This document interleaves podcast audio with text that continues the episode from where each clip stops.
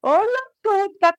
Qué bueno que ya regresamos y ya otra vez tenemos un episodio de noticias de ciencia ligera. Y hoy ah, tenemos am, importante información sobre tecnología, deportes y política.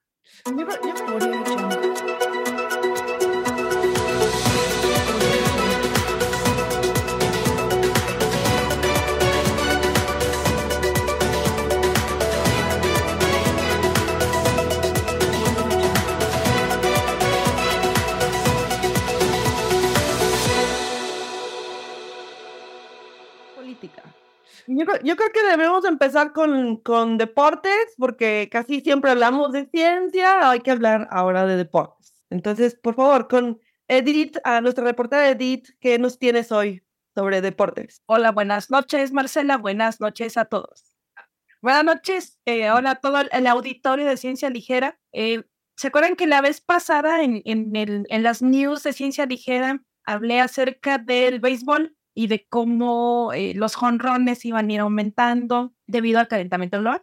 Pues ahora les quisiera preguntar que me dijeran rápidamente si es que lo tienen. ¿Alguno de ustedes tiene un deporte favorito? Básquetbol, fútbol. Básquetbol, fútbol, Yair, Sí, fútbol también, la práctica. fútbol, Alan. No, yo no tengo. No, ninguno. ¿Cuál es ese? ¿Mariana? No. No, ok. Patinaje artístico, dice Mariana. el mío también es el fútbol. Ahora la siguiente pregunta es, ¿alguna vez han ido a ver su deporte favorito u otro deporte eh, en vivo? Sí, Sí. Sí, ok. ¿Qué tal se sintieron? aburrida. A ver, Marcelo, una vez ¿cuál fue más? ¿Eh? ¿Qué fuiste a ver? Béisbol. Bueno. Te sentaste en la zona equivocada, Marcelo. Mm, A lo mejor. Bueno, pues fíjense, les voy a comentar acerca de un estudio realizado por una universidad rusa en, en- la Facultad de Psicología e incluso de la ciencia de los deportes. En este estudio en el que se toman aproximadamente 8.000 adultos con una edad, un, rango, rango bastante amplio de edad de 16 a 85 años de edad, que fueron a presenciar deportes eh, en vivo. Vas al fútbol, vas al béisbol, etcétera, y se les miden generalmente con parámetros de encuestas eh, qué tan, qué tan bien te sientes yendo y qué tanto repercute en tu vida viendo deportes en vivo. No, ojo, no viéndolos en la televisión, no practicándolos, sino yendo a apoyar a tu equipo. Y los resultados de qué tanta satisfacción, ojo que esto es un poco general, qué tanta satisfacción de bienestar te da, qué tanta felicidad tienes, qué tanta ansiedad y el bienestar, el bienestar de, de- de que la vida vale la pena y, y qué tan solo te sientes. Se midió con respecto a que fueras a ver tus partidos en vivo. ¿no? Y resulta que efectivamente eh, aquellas personas que iban a ver deportes en vivo eh, sentían que tenían un estilo de vida de bienestar mayor conforme a aquellos que no iban a ver deporte. En el caso de la felicidad, se encontró que eh, incluso se, se- se estratificaron por, por edades, obviamente. Se encontró que eh, específicamente en las mujeres, aquellas de rangos de edades mayores, eran más felices cuando iban a ver los deportes. Obviamente también como se incluyeron personas que estaban enfermas, personas enfermas, personas saludables, obviamente las más felices, esto sí es, me suena algo lógico, ¿no? Las más felices eran las saludables, pero de entre las saludables, aquellas que iban a ver deportes en vivo, eran más felices que las que. Dentro de los hombres, también los de mayor edad, eh, se sentían menos solos que los que no iban a ver este, deportes en vivo. La ansiedad disminuyó bastante en la mayoría de las, de las personas y el estudio remata diciendo que eh, esto empieza como una pauta en la que quieren implementar que debido a que efectivamente tiene buenos efectos para la salud mental, quisieran que, por ejemplo, los tickets de muchos, ya ven que los ir a los estadios, ir a ver a tu equipo, pues es carísimo, ¿no? Entonces que eh, darle esos estudios al gobierno y permitir que se disminuya, o por ejemplo, lo que ya se hace, pero que se disminuya a lo mejor en, en los pacientes que están bajo tratamiento psicológico, en los pacientes que sufren de depresión, que se les disminuye entonces el costo para que puedan acceder a estos deportes. Y la siguiente parte está, eh, lo que sigue del estudio, eh, que no han evaluado, pero que van a evaluar, es, ya saben que sí, que tiene muchos beneficios a la salud el que vayas a ver deportes en vivo. Y la otra es que probablemente es que dependiendo del deporte, no es lo mismo que vayas a ver, no sé, a tus hijos a jugar una reta, que pues obviamente sí te pone contento, pero no es lo mismo que vayas a ver, no sé, al Manchester City jugar la UEFA Champions League, ¿no? Que eso, va Oh, acorde, que eso va a ir acorde al, al, al, al deporte de élite, ¿no? ¿Qué les parece? Pues a mí me parece que la 4T tiene una buena arma para, Y luego Para- de entrada para tenerlos en todos en, bien- en bienestar. Ya saben que Exacto. la 4T le, este, no, no mide ya el, el PIB, sino mide la felicidad. Entonces es una, es una buena, es una buena opción que, que se ponga a, a este a darnos los boletos, ¿no? Para ir a ver los partidos de la América, de las Chivas, etcétera. Yo creo que por ahí tiene un buen. tiene una buena- me imagino que, ya más serios, me imagino que aplica también para conciertos, ¿no? El hecho de estar rodeado de, de la gente, ¿no? Exacto, porque esa es parte del, del estudio, ¿no? La interacción social te llenaba mucho. Entonces yo creo que también para ¿sí? Exacto, en el hecho de, de verlos en vivo, pero sí te daba mucho más felicidad verlos en vivo que, que verlos en la tele, ¿no? E incluso eh, lo, lo ponían como un parámetro de que te, te dicen mucho practica deporte, practica deporte, pero ve y observa tu deporte favorito y eso también te va a ayudar bastante a tu salud mental. Y luego, Ahora con, con Taylor Swift. ¿O cómo? ¿O cómo? ¿Sí se llama así? Ponte ¿Ya oí? primero el estrés que te da el no haber conseguido. Ya no, has conseguido los boletos. Sí, Pero los que sí los consiguieron, Que sí los consiguieron, pero Ahora, ¿cuánto tiempo el gobierno lo puede llevar al Zócalo a lo mejor, ¿no? oh. Como, inte- como intentó como el conejillo malo y no le salió, pero bueno, puede ser algo por ahí. Muchas gracias, Edith, por tu am, investigación, tus noticias en deportes. Oye, pero yo quiero agregar que este, les, No, ya no. faltó, les faltó un control positivo. Les faltó un- Un- ¿Uno de- en depresión o qué personas? No, de- y- ¿Cuál pondrían? Las personas más felices, los, los espectadores más felices del mundo y los que más liberan estrés, los de la lucha libre. Oh, El santo, el carnal. Sí, es así. pues, sí, te va la silla para que le pegue. No, hombre, un desestrés. ¿Para qué quieres? Cierto. eso es mi estrés. Bueno, esa fue nuestra sesión de deportes. Ah, gracias a nuestra reportera Edith Uresti por am, las noticias de hoy. Bueno, ahora vamos a pasar con nuestro reportero Jair Cárdenas. ¿Qué nos tienes hoy, Jair? Hola, hola a todos. Buenas noches, Joaquín. Gracias por, por el espacio. Nah. Joaquina López Dóriga. Gracias por, por el espacio. Eh, yo les tengo dos noticias que una de ellas me voló la cabeza. Bueno, las dos, de hecho, me volaron la cabeza y ahor- ahorita los van a escuchar. Y aquí quiero hacer un paréntesis y quiero agradecer a Israel Becerril Aguilar, que fue quien me propuso hablar sobre esta, esta noticia. Y ya saben, si ustedes quieren que hablemos sobre una noticia, díganos y aquí la vamos a comentar. Nuestro amigo Israel Becerril eh, nos recomendó hablar sobre Neuralink. ¿Alguien conoce esta empresa? Sí, No. Es Bueno. una empresa de Elon Musk. ¿Qué hace Raúl esa empresa? Este, su idea a futuro, según esto, es que tú puedas controlar una computadora con tu cerebro. Oh, qué chido. Así es, mediante implantes este, cerebrales, ¿no? Para hacer una Ah, interfaz entre cerebro y computadora. Ajá. Y de hecho hay, hay un experimento que hay un experimento que ya realizaron muy padre, ahorita lo platicamos. Pero bueno, la noticia, la noticia es que la FDA ya aprobó estudios clínicos con estos chips. Esta fue eh, el, aunque la FDA no se ha pronunciado, Neuralink ya puso un tweet y se los voy a leer. Este, dice, nosotros estamos contentos de compartirles que hemos recibido la aprobación de la FDA para lanzar nuestro primer estudio clínico en humanos. Este es el resultado de un increíble trabajo de- del equipo, etcétera, etcétera. Y luego dice, lo que me gustó es, el reclutamiento todavía no está abierto para nuestros, este, para nuestros clinical trials. ¿Cómo, cómo se pro- Ensayos clínicos. ensayos clínicos, pero nosotros les vamos a informar pronto. Entonces, este, personas que ya quieran irse formando en la lista, este, ya lo pueden hacer. Y si también por 8 dólares al mes van a tener, se llevan su palomita en Twitter.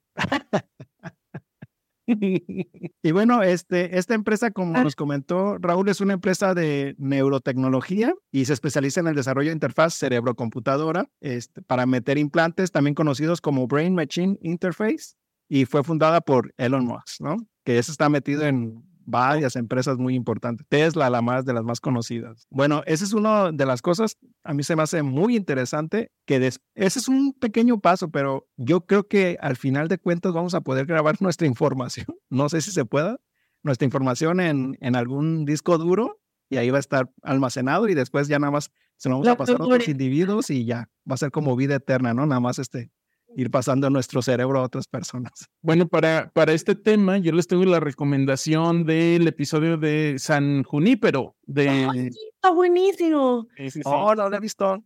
Tienen que verlo. Está- Ay, ya empezó Black Mirror. Ya, van, ya no van a tener nuevos episodios. Sí, pero no creo que le ganen a ese nunca más.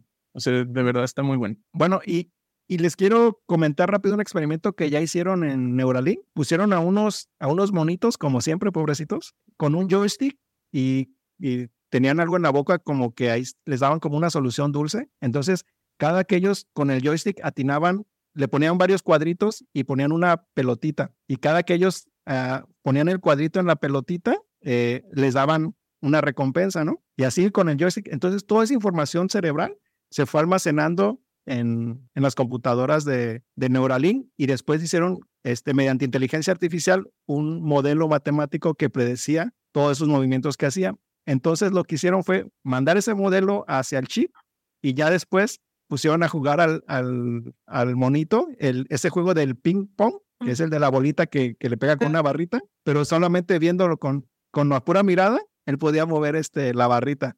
Entonces ya, ya se hizo Bueno, fue un implante que lo puedes controlar desde el, desde el celular mediante interfaces este, inalámbricas, o sea, ya, el changuito ya podía controlar la computadora, bueno, al menos ese juego, sí, con la vista, pero en realidad pues es con, el- con todas las funciones cerebrales que, está desarrollando, ¿no? ¿Qué les parece esa noticia? no, pues, está muy interesante. Está interesante, sí. De hecho, eso me recordó que ya salió el, el nuevo producto de Apple, donde son unos como gogles y también, y también pueden, pero eso es diferente, no es porque tengas un chip en el cerebro, pero puede, creo que tiene cámaras adentro y entonces donde mueves tú los ojos, el- el- las cámaras saben dónde estás moviendo los ojos y puedes hacer clic a, um, a lo que Ah, estés viendo en la pantalla con tus dedos y viendo cosas en la pantalla. Está muy interesante también. Pues Alan ya va a ir a correr a comprarlos porque él es fanboy de Apple.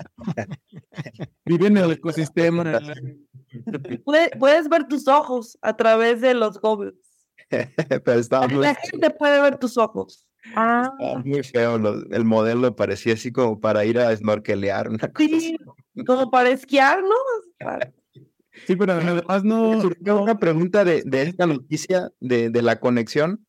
Eh, si se sabe o se conoce, yo no, no he leído mucho al respecto de, de esta noticia. eh, ¿Cómo es que logran la conexión eh, entre los sensores o si son sensores o establecen alguna comunicación con algunos neurotransmisores o cómo es que hacen que, que uno pueda llegar a controlar eh, acciones con respecto a la función neuronal? Al- Yo la verdad no lo he leído. ¿La noticia tampoco lo, lo describe o algo? No, no lo describe todo, pero creo que es en, en- bueno, no soy tampoco neuro, pero es en una de las capas eh, externas del cerebro donde pone- conectan el, el chip, pero no sé, o sea, sí tienen que implantarlo y conectarlo. Sí, está por dentro. ajá. Por debajo de la piel y, ya de- Sí, Ah. tienen, tienen contacto con el cerebro, pero ya más ahí, con- ah, ¿en qué ¿Quién región? se dejaría picar y ponerse un chip? ¿Alguno de nosotros? Yo la verdad no lo dejaría. Pues fíjate, lo que pasa es que, o sea, eso es un, eso es una aplicación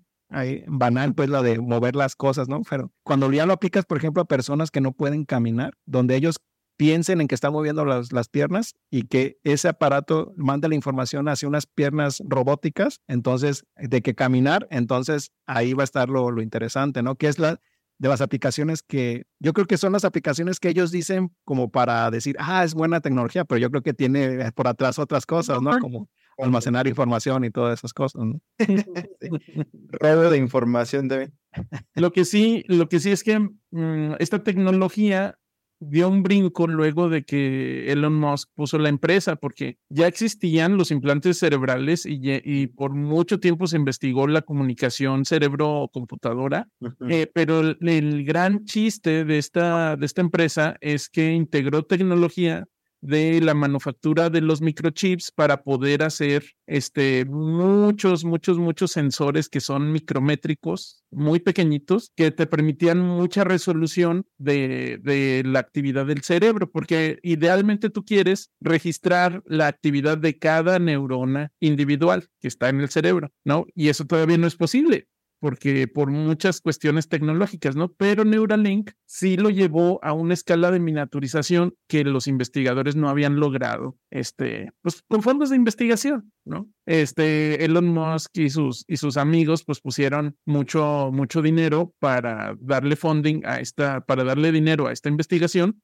y generar ese, ese brinco en la capacidad de los microchips. Esa es la gran, este, la, la gran aportación de la empresa.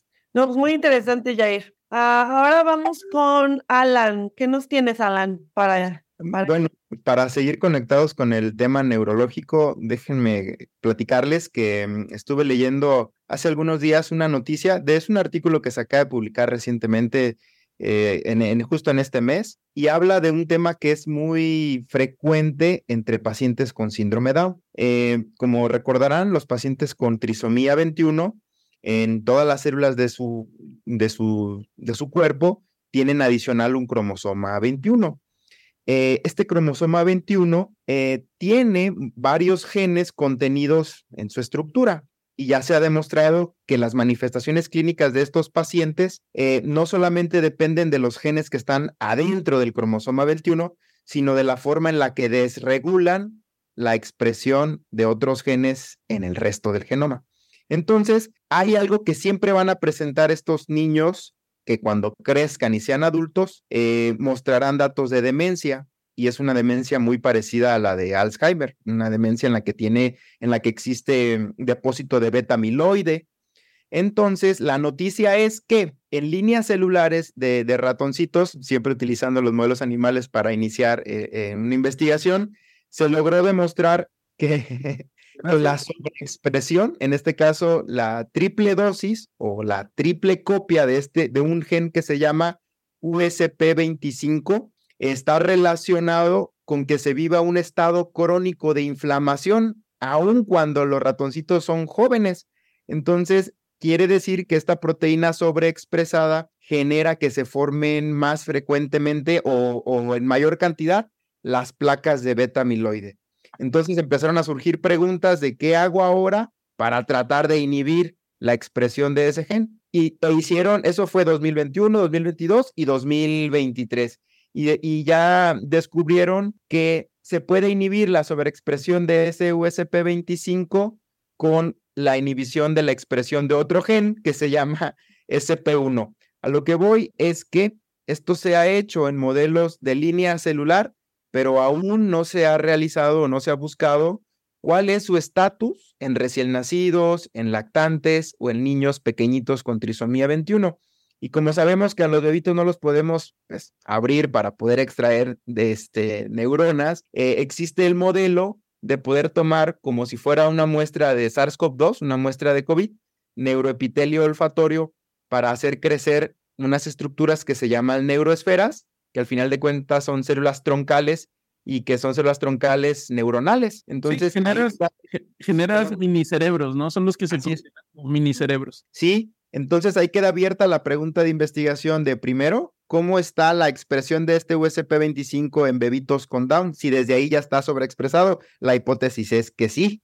La, la, posible respuesta a la pregunta de investigación es que sí, que están sobreexpresados. Y después, en ese mismo experimento, sería interesante ver cómo está el que lo, el que lo puede llegar a inhibir, que es SP1, para poder plantear respuestas como, y si, que, y, si intervenimos desde muy temprano para retrasar la aparición de, de, Alzheimer en los niños que invariablemente lo presentarán ya siendo adultos, ahí queda abierta la noticia. Eh, hay muy poquita información, realmente serán tres o cuatro artículos a nivel mundial de este USP25 y lo, lo que es relevante aquí es que está localizado en el cromosoma 21 y que entonces todos los niños con trisomía 21, en teoría esa es la hipótesis, tendrían esa sobreexpresión y sería una de las de los mecanismos por los cuales se presenta el Alzheimer, además de la proteína APP, que ya sabemos que también está ahí en 21Q223. Entonces, empieza a haber más mm, descubrimientos al respecto de una condición que ya sabemos que es muy frecuente en población mundial, el síndrome Down es hasta uno en 600, uno en 700, y que hay mucho por hacer todavía. Esa fue la noticia que leí al respecto de, Alzheimer y síndrome Down. Muy interesante, Alan. ¿Algún comentario? Este, o sea, ¿estás diciendo que esto podría dar como la cura para el Alzheimer? No creo que la cura porque se tendrían que, que hacer varias, eh, bueno, tomar en cuenta varias aristas, varios factores, mismo APP, otras proteínas. Esto es una proteína más que se suma, digamos, a una lista en la que tendría que tomarse en cuenta, pero no creo que una cura. Órale, órale. Pues yo nada más quiero hacer un anuncio que este, la idea muy a futuro, quizá en 10 años, no sé cuántos, es precisamente hacer este tipo de minicerebros derivados de personas en, este, en mi laboratorio acá en Chihuahua. Invita a la gente, a los estudiantes a que vayan a tus laboratorios del minicerebros. Sí, oye padre, se oye emocionante la, la investigación. No, muy bien. Bueno, En, en 10 años este, retomamos la plática. Sí, Ándale. ya vemos si se pudo. En el episodio 300 de Ciencia Ligera. el aniversario. bueno, muchas gracias, Alan. Este, ahora seguimos con Mariana. ¿Qué nos tienes para hoy, Mariana? Hola. Este, en esta ocasión yo les voy a contar una noticia de también es un tratamiento para una, eh, una enfermedad, una enfermedad rara. Ya a lo mejor Alan nos, también nos va a poder platicar un poquito más. Y esta es una enfermedad que se llama epidermólisis bullosa y em, las personas que lo tienen son conocidas como eh, de piel de mariposa lo más, este, como las noticias o, los pacientes más frecuentemente son, son niños o adolescentes y son estas personas eh, o niños o adolescentes que tienen una piel eh, muy frágil. Sus células en su ADN tienen un defecto en un gen que se llama COL7A1. Este gen va a codificar una de las proteínas del colágeno que van a ir a la piel y esta proteína se encarga de tener unidas todas nuestras capitas de la piel. O sea, nosotros sabemos que nuestra piel no es una, una capa así, digamos, única o una sola capita, sino está formada por muchas capas de diferentes tipos celular y este colágeno, esta proteína de colágeno es la que me va a mantener unidas todas estas capitas y formarme la piel. En estas personas pues no está la proteína y entonces las capas no se mantienen juntas por lo que su piel es muy frágil y por eso se le conoce como la enfermedad de piel de mariposa, porque dicen que su piel es tan frágil como las alas de una mariposa. Em, es una enfermedad, es rara, este, por aquí tenía el dato, pero se me perdió ahorita si lo encuentro se los digo, pero eh, por ejemplo, sí me acuerdo que en Estados Unidos decían que alrededor de unas 3.000 personas lo padecían. Entonces, o sea, es, poquito, es, muy baja la, la incidencia de esta enfermedad. Sin embargo, sí es muy grave, pues, o sea, es, em, crónica y es dolorosa porque a estas personas o estos niños eh, desaparecen heridas eh, que no curan. E incluso mencionaban ahí el paciente, unos pacientes con heridas de hasta cuatro años abiertas. que no, no cicatrizan.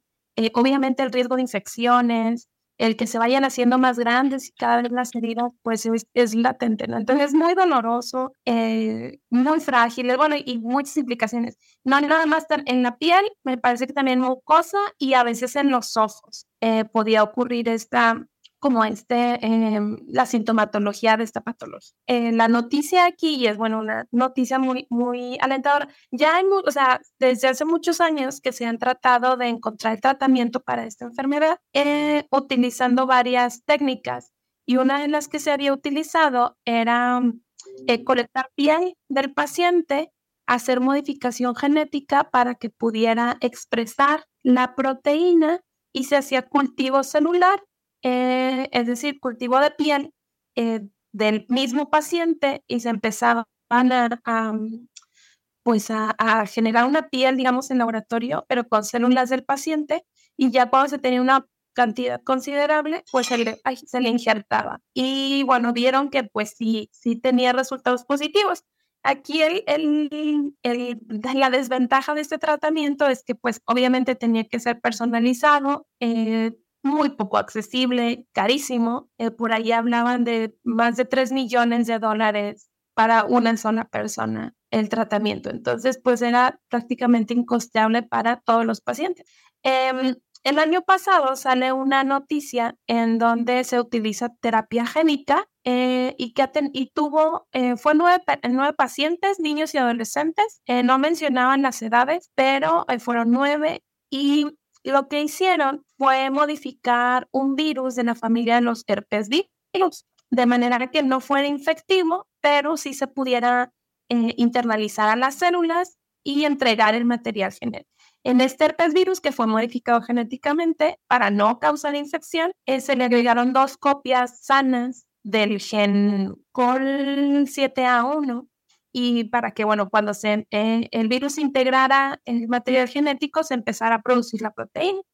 Eh, una de las grandes ventajas que tiene este tratamiento es que es en gotas. O sea, son gotitas que se le ponen a los pacientes sobre las heridas, que ni siquiera era también una de las ventajas sobre lo que mencionaban, que ni siquiera es tocar la piel, no es para nada invasiva, son gotitas de este, de este virus que al cabo del tratamiento, eh, por ejemplo, era una niña en la que tenía una herida a la altura del pecho de cuatro años que no se le cerraba y que más del 70% de la herida después de la primera aplicación se le cerró. O sea, ya obtuvieron resultados súper positivos. Todos los pacientes, los nueve pacientes tuvieron resultados positivos en cuanto a la cicatrización y que estas heridas ya no se volvían a abrir. Esto fue más o menos hace un, año, como en marzo del 22, que salió el artículo.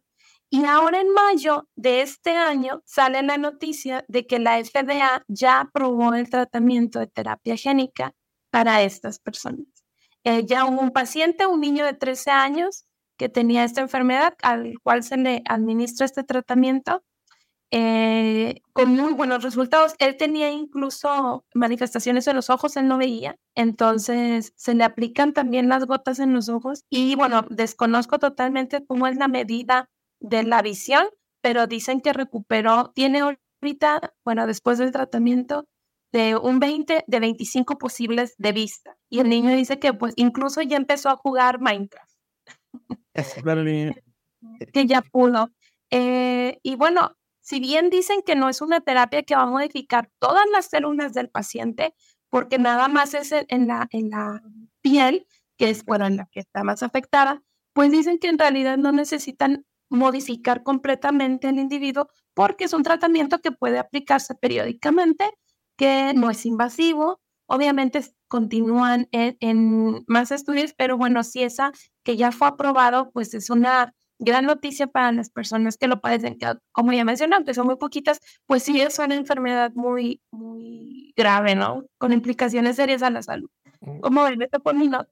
Fíjate, a mí se me, estaba pensando, a, quien se le ocurrió está súper ingenioso. El hecho de que nosotros sabemos que los virus infectan células, pero muchos virus, entre ellos los retrovirus, para completar su ciclo, necesitan meter su material genético al, DNA del huésped, ¿no? Al, DNA de nosotros. Y yo nunca había visto algo así. Por eso es como ingenioso poner los genes, los genes que tú quieres en el, en el virus para que se integre en el genoma y entonces esté produciendo las proteínas. Eh, o sea, está súper ingenioso, es lo que saco de esta, de esta, de esta noticia que nos das. Claro, obviamente es buena noticia, ya después yo creo que se pueden hacer cremitas o algo así que, que, que tengan estos, estos virus modificados, pero el ingenio del que se le ocurrió de usar los genes que tú quieres para que se integren en el genoma a través de un virus, sí me voló la cabeza. Está súper, súper padre. De hecho, también por ahí la noticia de este año decía que, bueno, iban a explorar esta misma tecnología para otro tipo de, eh, no infecciones, de enfermedades en la piel, principalmente por la forma de, de entrega de la, de la terapia génica, que por ahí también fibrosis quística, algo así, mencionaban que, querían tratar. Y obviamente habrían la posibilidad, toda la industria cosmética, de, eh, de ver cómo tratamiento. Muchos agárrense. Pero bueno, digamos por el lado de la salud, sí, a mí también me pareció bien, bien interesante. Muy interesante. Yo la voy a hacer de abogado del diablo en esta ocasión. Uy. Y como sé que es una sección que le gusta a Raúl, entonces quiero de su apoyo. eh, sí, yo lo que quiero decir al respecto de esta noticia es que sí, que sí me había enterado y por unos pacientes que me escribieron y me dijeron, doctor, aprobaron ya este tratamiento y me gustaría pues que usted nos explicara para saber si ya lo podemos usar. Entonces, como ya... Tienes que ver el episodio de Ciencia Ligera. Ciencia Ligera.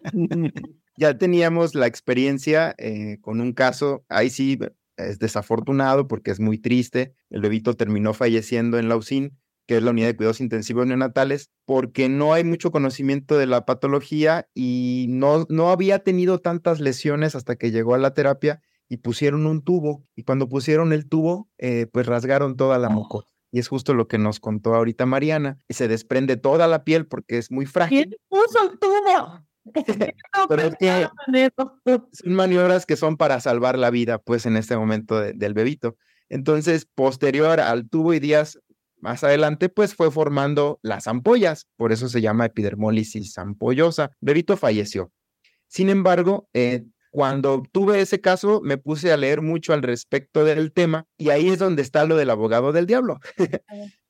Que, seguimos eh, como sociedad, incluidos los médicos e incluso especialistas en genética, eh, favoreciendo más las maniobras ex post, es decir, las maniobras de tratamiento. Por ejemplo, en este caso, la terapia génica. Yo no quito el mérito de que es brillante la forma en la que se diseñó el vector para poderlo llevar. En este caso, un vector pues vivo, pues es un virus que infecta y que lleva la copia, ¿no? Eso está sin discusión interesante. Pero entonces nos hace falta la parte previa de que esto se puede prevenir, porque nos decía Mariana al inicio, es una condición hereditaria, es una condición de origen genético, entonces forzosamente eh, es algo que podemos llegar a prevenir. ¿Cuántos, ¿Cuántos médicos dan en una plática en general eh, las posibilidades de que un bebito nazca enfermo, aunque no haya antecedentes en su familia.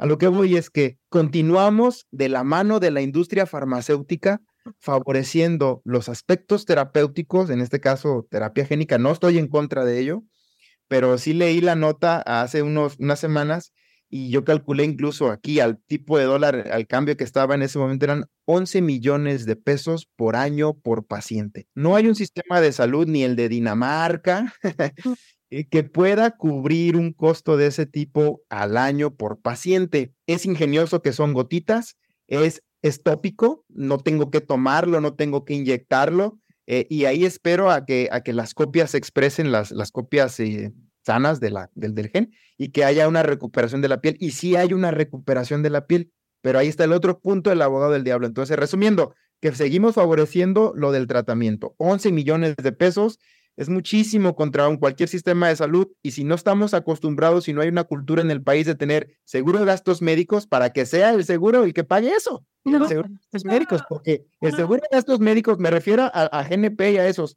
porque están incluidas esas patologías. Entonces, si tuviera, si ese bebito nace y ya tenía su póliza, ellos están obligados a pagar el tratamiento. Ahí sí, pero desde el punto de vista de salud pública es muy complicado. Ahora, en el otro aspecto del abogado del diablo es que, que, déjenme decirles esto, y yo estuve impresionado cuando leí, de verdad que estuve impresionado y se los comenté mucho a mis residentes. Conocemos a un antibiótico que es muy barato y que se vende en forma de, gel o de, o de ungüento y se llama gentamicina. Es un aminoglucósido para el tipo de la mutación más frecuente que causa la epidermólisis ampollosa eh, distrófica, eh, que es esta de col 7A1, tú puedes poner un ungüento que lleve gentamicina en la piel del bebé enfermo y es capaz de saltar el codón de paro en la traducción de la proteína y se complementa la síntesis del col 7A1 de la del propio paciente. Entonces no necesito la terapia génica y allí puedo restablecer eh, la piel enferma. Hay, esos, esos trabajos salieron 2018, 2019, 2021, antes de los de la terapia génica. En teoría, pero yo creo que la idea de la terapia génica ya estaba desde hace antes, bueno, desde hace tiempo, perdón, porque son, son ensayos clínicos y, experimentos que desde la fase básica hasta la clínica duran mucho tiempo. Pero, o sea, esos son 15 o 20 pesos. Lo podemos hacer en una droguería, en una farmacéutica, y son por mucho el botecito de 50 pesos, 60 pesos. Y yo lo, o sea, lo hemos visto en un nuevo paciente que tenemos que es de Querétaro, que tiene la mutación, está confirmada la condición, y logramos hacer el ungüento con gentamicina y la mamá lo está aplicando y ha mejorado. Entonces, ahí está nuestra, digamos, terapia mexicana, pero no, no es que nosotros la hayamos inventado, está en la literatura Solo que bien necesitamos encontrar el, digamos, no sé, los mecanismos y los usos y poder sustituir con evidencia lo que no nos alcanza para comprar. Entonces, yo aún así seguiría prefiriendo esto que tenemos con gentamicina, que es un tratamiento específico para el tipo de la mutación, pues que los 11 millones de pesos. Ahora bien, si me dicen todos van a entrar porque se liberó un presupuesto de salud pública y en lugar de irse a las obras maestras del gobierno, eh, lo vamos a aplicar a los niños que tengamos mexicanos con adelante, que se Pero, pero puede hacer, o sea, el- la eficacia es, es este comparable, o sea, puede eh, la gente eh, gentamicina gentamicina. también cerrar las heridas Sí.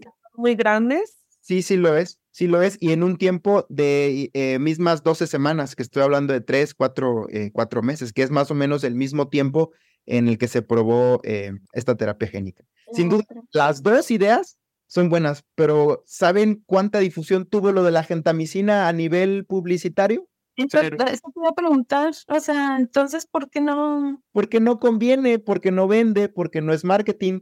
La empresa que se encargó de vender esta terapia génica y que por ello FDA la aprobó, pues cotiza en la bolsa, en la bolsa de valores de Estados Unidos. Entonces sus acciones subieron cuando la noticia de la aprobación de su tratamiento se dio. Y pues gentamicina la venden aquí en la esquina, en el Soriana, en el Aurrera, en la farmacia del. Vamos a llevarte con Ciro Gómez Leiva para que des la noticia y que tome relevancia. No, pues nos tienes que hacer un TikTok, Alan. Ándale, Así de padre. ¿Sabes qué puede curarla?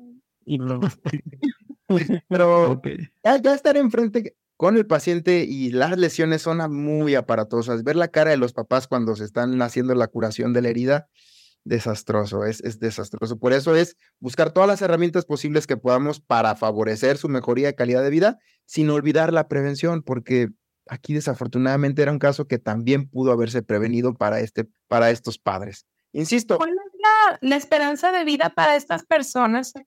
Y depende mucho de las complicaciones. Por ejemplo, a este bebito que, que se está tratando con el ungüento tópico de gentamicina, eh, eh, no ha tenido complicaciones que haya necesitado invasión con otras, eh, por ejemplo, un tubo, una sonda.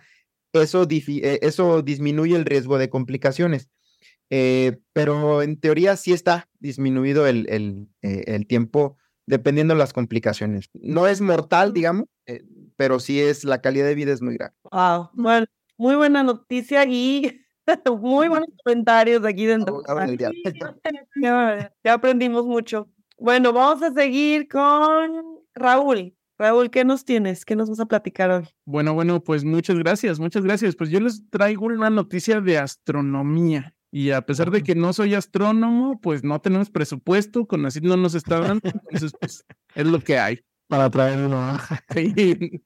Este, pues ustedes saben, aquí Jair es el, aquí es el aficionado de la astronomía, y entonces él, él quizá ya sabe que dentro de la constelación de Orión existe una estrella muy grande que se llama Betelgeuse. Ay, como Esa no me lo sabía. como en la película. Como en la película se escribe diferente, se escribe con G y hay quienes lo pronuncian Betelgeuse o Betel, Betelgeuse, o sea, yo escojo llamarle Como Sí, y, y lluevan el hate, no me importa. Este, y entonces resulta que esta, esta estrella es parte de la constelación de Orión y resulta que este, los astrónomos han estado sorprendidos porque hace unos poquitos años vieron como que se apagó y luego como que volvió a prender, ¿no? Y entonces dijeron, "Mm, se me hace que le, le pasó algo por enfrente, ¿no? Dijeron, bueno, ok, no pasa nada, pero otra vez vieron que ahora Es una nave espacial. o una nave espacial, pero otra vez vieron que está incrementando mucho su brillo. Entonces, este, varios investigadores de, de una universidad en Japón este, hicieron una simulación de, con datos muy precisos de, del brillo de la estrella y cómo estaba fluctuando. Y entonces llegaron a la conclusión de que esta estrella está a punto de morir. Entonces se va a convertir en una supernova. Esto quiere decir que va a explotar, aquí como la imagen que tengo yo aquí atrás. A ver, mueve. Que- ¿Sí? mueve. No, no te- Porque ya se acabó todo su material, entonces eh, cuando estrellas muy grandes este, llegan a este punto, se hacen pequeñitas y luego ¡pum! liberan todo. ¿No? Y en una, en una mega, mega super ultra explosión, que es la supernova, y entonces esto nos va a tocar verlo, puede ser, no saben, no saben especificar bien en cuánto tiempo, pero puede ser en un año, este, tan corto como en un año, y la cosa es que si eso sucede, vamos a poder ver esa estrella como si fuera la estrella de Belén, incluso durante el día, durante el día se va a ver ahí junto al sol. Donde está Este, explotando. De que está explotando y va a ser muy brillante en la noche. Tan brillante es, va a ser en la noche que si ustedes están, si ustedes pudieran apagar las luces de una ciudad, en la noche podrían leer un libro con, sería como luz de luna llena, ¿no? Órale, qué padre. Así, así se predice. Y después de eso va a estar ahí presente durante un tiempo. Mm, ahorita mm, ellos dicen que pueden ser un par de meses y luego de ese tiempo ya no se va a volver a ver más. Entonces la constelación de Orión va a tener una estrella menos.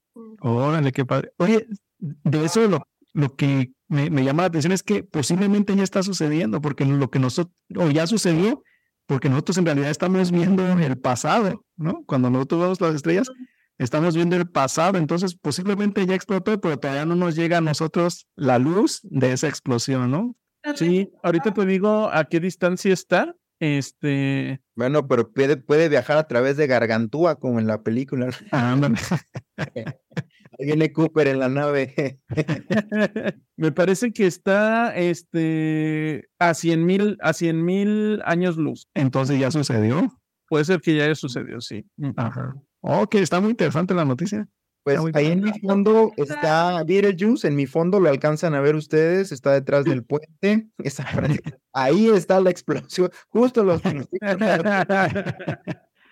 Ahora, hace poco también salió una noticia de sobre esto que hay una estrella, un sol, nunca se había visto que un sol se esté comiendo a otra, bueno, una estrella se esté comiendo a otra estrella, ¿no? ¿Cómo que Eh, sí, lo que pasa es que también hay otras estrellas que cuando se consumen todo su material, en lugar de hacerse chiquita, empiezan a crecer, a crecer y crecen a... De hecho, eso es lo que va a pasar con el Sol, va a crecer tanto que va a empezarse a comer planetas y se va a comer a la Tierra, pero bueno, falta muchos años. Y era como teórico, pero ya no vieron que un- una estrella se está comiendo ya a, a su vecindad, ¿no? Está interesante. Yo creo que ya se nos está acercando porque qué calorón. ¿Qué calorón? Ay, perdón, este Betelgeuse está a 500 años de distancia, 500 años luz de distancia, entonces no está tan No lejos. está tan lejos, sí.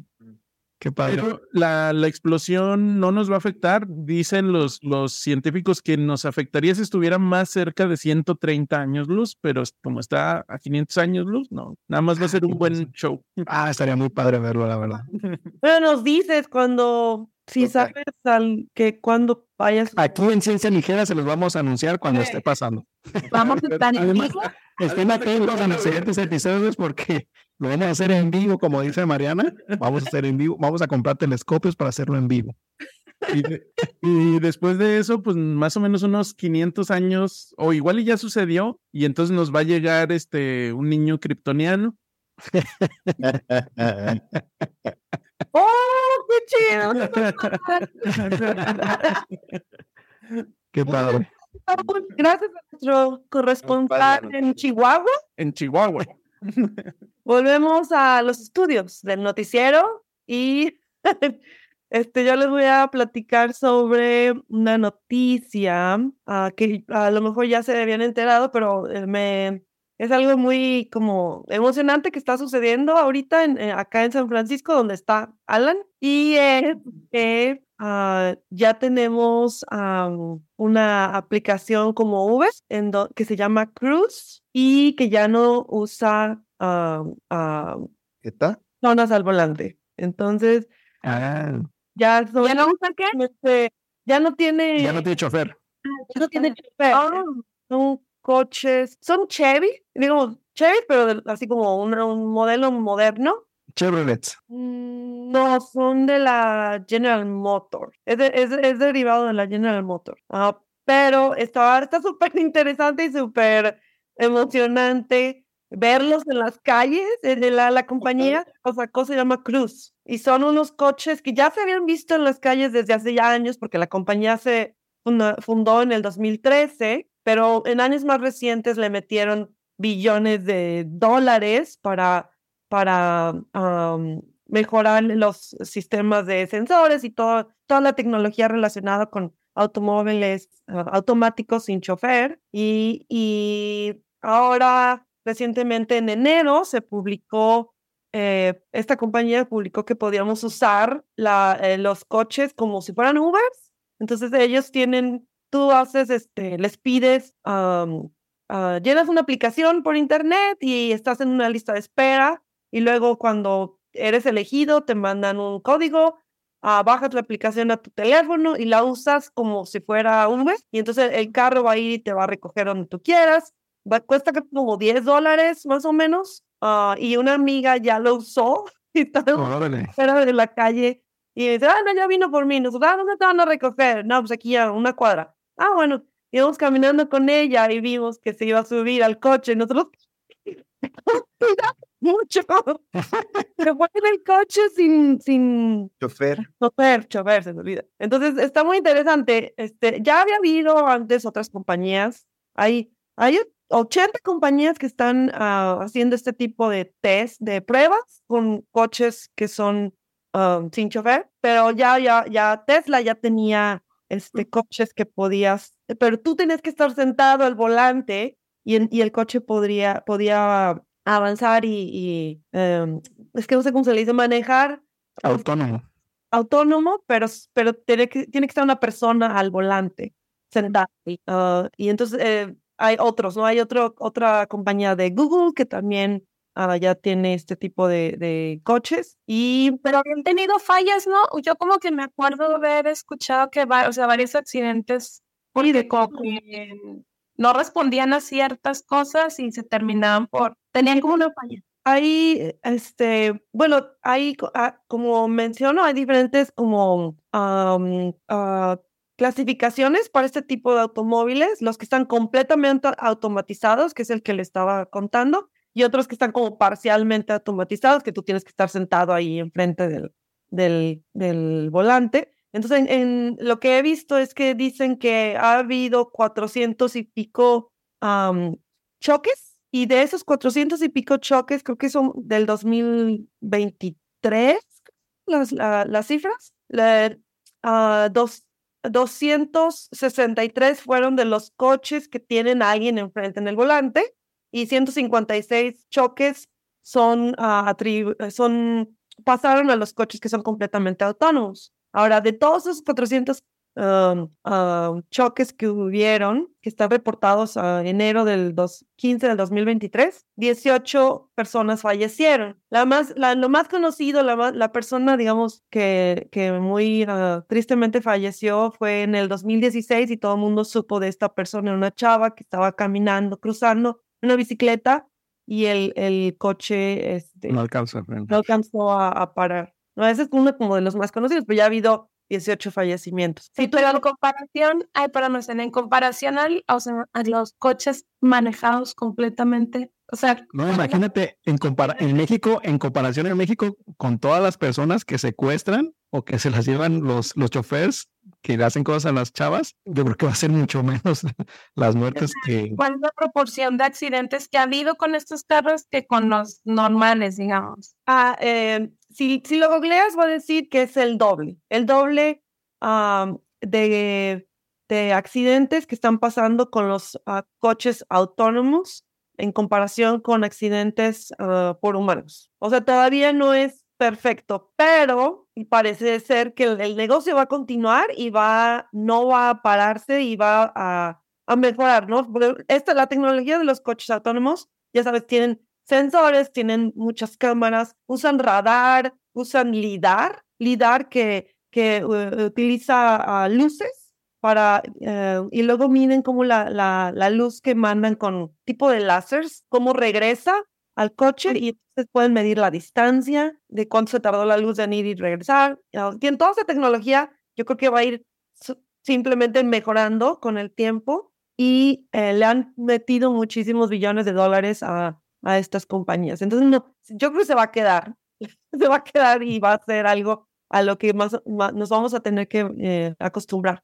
Fíjate cómo, cómo somos los humanos, ¿no? Y más los estadounidenses. Sí, iba a decir. Que, que si fuera una terapia de células madre donde se hubiera muerto una persona, es así de no, Vamos en prohibir- prohibirla. No, esto no se debe de volver a usar nunca más. Y acá de, bueno, sí, y ocho muertos. De hecho, hecho, todavía no, no hacen público los, o se están generando apenas los datos, por ejemplo, con Cruise ah, y con este tipo de coches que ya vamos a usar como para rides. Este, no se han hecho públicos o no, no, yo creo que es eso, porque los datos ya creo que ya los empezaron a, a generar de, de, pues, más, más cosas, no más accidentes, o que, qué es lo que está pasando, ¿no? Con estos nuevos carros autónomos. No sé cuándo vaya a haber más estadísticas al respecto, pero ya podemos usar. Órale, No, ninguno, por cierto, todavía. se me ocurre una innovación que es la de traer un, un muñequito inflable en el, en el, la parte del piloto por si lo extrañas, entonces que te subes y ya se infla y así de, si quieres apaga la aplicación y págame en efectivo. Y con este, las frases pregrabadas. Sí. Estamos. La última cosa para, para de, sobre el tema es que, que, hay, que el, el problema sería la cuestión de los hackers, de cómo, Mm.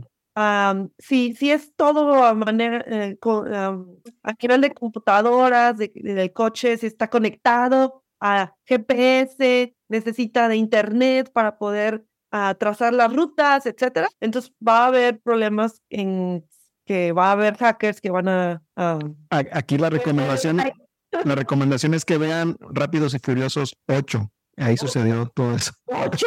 Oh, Ya está la 10. Ah, Sí, pero la- en la 8 una chava hackeó todos los carros de una ciudad. Entonces ahí va a pasar. Bueno, eso es todo por um, de, de aquí del noticiero. Este, ahora tenemos a Yair, nos tiene la última noticia de. La última noticia y me voy rápido porque ya, ya es muy tarde, pero no quería dejar pasar esta noticia. A lo mejor hasta se va a perder en el noticiero porque es la última, pero está muy interesante. Eh, en el 2019 crearon un disco duro a base de DNA. ¿Qué tal? un disco de cuántos, de cuántos teras. Ah, almacenó este bytes nada más, no llegó a tanto. Pero vean, o sea, lo interesante es que esto es un- en la Universidad de Washington lo hicieron junto con Microsoft y de hecho ya se están asociando con empresas de, de esas que tienen que ver con discos duros. Western, algo se llama esa empresa. Western Digital. Ajá, pero lo que hicieron fue, bueno, ya se había, ya se había hecho que se podía, de hecho ya han grabado películas, almacenado películas en DNA. Lo que hacen es, lo que hacen es los, el código, ya es que todo lo que en computadora son, es binario, es unos y ceros, ya sea una película o ya sea una imagen, son unos y ceros.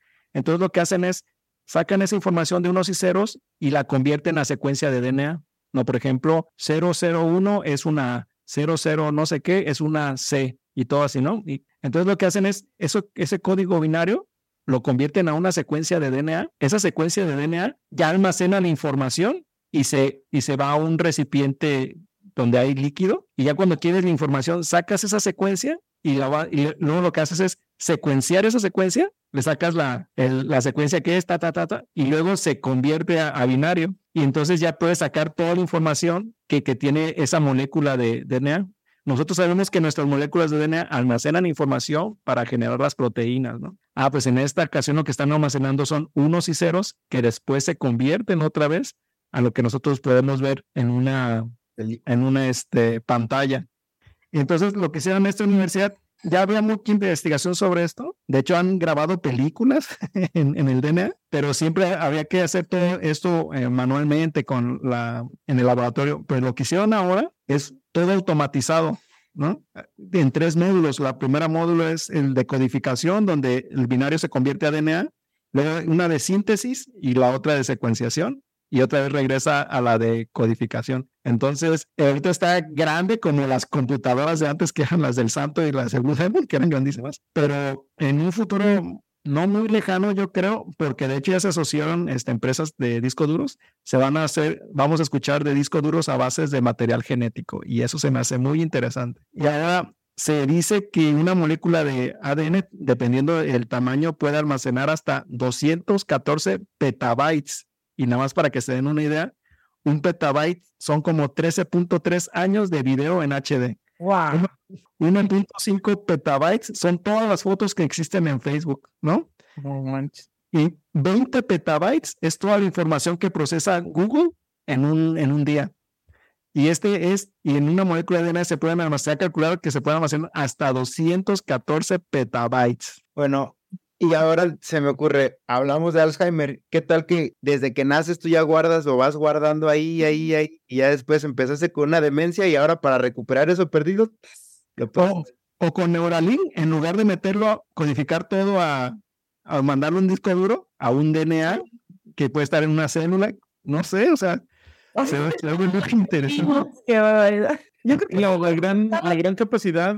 ¿Qué pasó, March? no, que, que vamos a alcanzar a ver en nuestras vidas, vamos a alcanzar a ver muchas cosas muy impresionantes. Yo creo que vamos a alcanzar a ver lo de Neuralink, esto de, esto de DNA, y vamos a ver la supernova esta. Va a estar interesante. Hay que mantenernos vivos de alguna forma para alcanzar a verlo. Lo del laboratorio de Raúl, eso quién sabe, dice ella. Eso sí, Ali no lo alcanzamos a ver.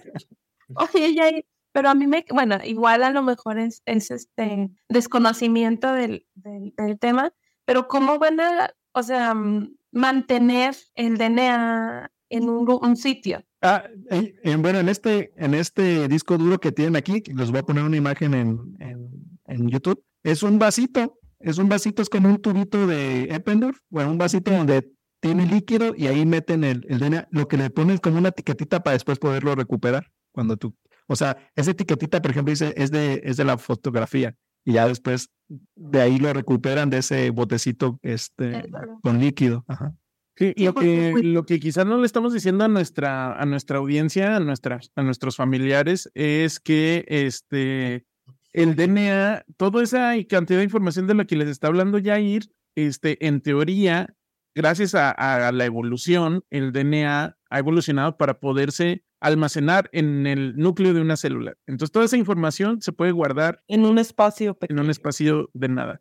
Y la otra cosa es que este, un disco duro, pues a uno le sirve un- unos dos años, hay gente a las que les funciona menos, pero el DNA puede durar millones de años. Sí, algo que no comenté es, es justamente eso, o sea, el DNA, o sea, la evolución ha hecho a que se empaquete tanto que cabe en, en algo microscópico. Entonces, imagínense tener la cantidad de DNA de una célula, pero en un dispositivo como este tamañito, ¿cuánto DNA no tienes ahí? O sea, son cantidades enormes. caben dos metros de ADN en el núcleo de la célula. En cada célula. En, En cada- cada- ah, en el núcleo de cada célula de los millones que tenemos. o sea, Ujú. Pero, pero no creo que te sea muy, muy estable, porque, o sea, el, el, lo que usamos ahora para ma- almacenar son metales y esos son muy durables. Sí, pero un metal no te va a durar dos millones de años. Y Un DNA no dura dos millones de años. O sea, sí, yo voy a- tenemos, le voy a meter una DNAsa y mira, en cinco minutos. pues,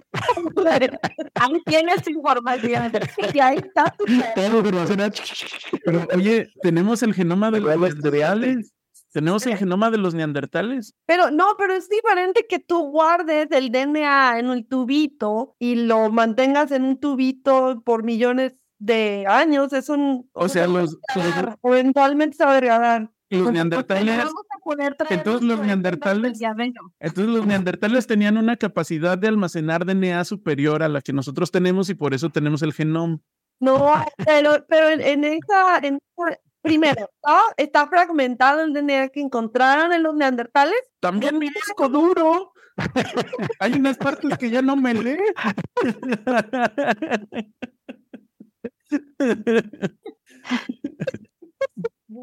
Lo de el DNA neandertales está fragmentado, está dañado y es un, de- eh, fue- ya para que este, estos científicos pudieran ponerlo así como todo junto y descifrar el código y, ¿no? O sea, yo y tenemos secuencias de DNA de los dinosaurios. O sea, estamos hablando de, de, de 90 millones de años Ah, yo voy con los metales, no me vas.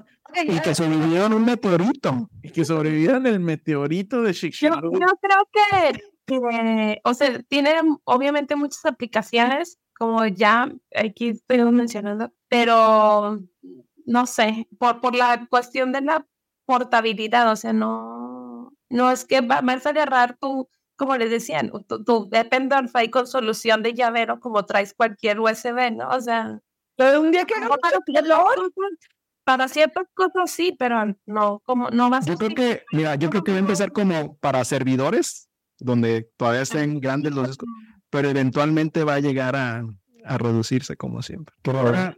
Ahora, ahora también con- consideren que muy posiblemente nosotros como individuos no vamos a poder dejar el planeta, pero podemos mandar esta información. En nuestro DNA, así es. Ya aquí tengo como cinco genomas, no se alcanza a ver, pero este es mi disco duro. Bueno, pues esa era la noticia, Joaquín. Muchas, Joaquina, muchas gracias. Muchas gracias a los reporteros del día de hoy. Ah, espero que les haya gustado las noticias de hoy y nos vemos pronto. Hasta luego. Adiós. Buenas noches.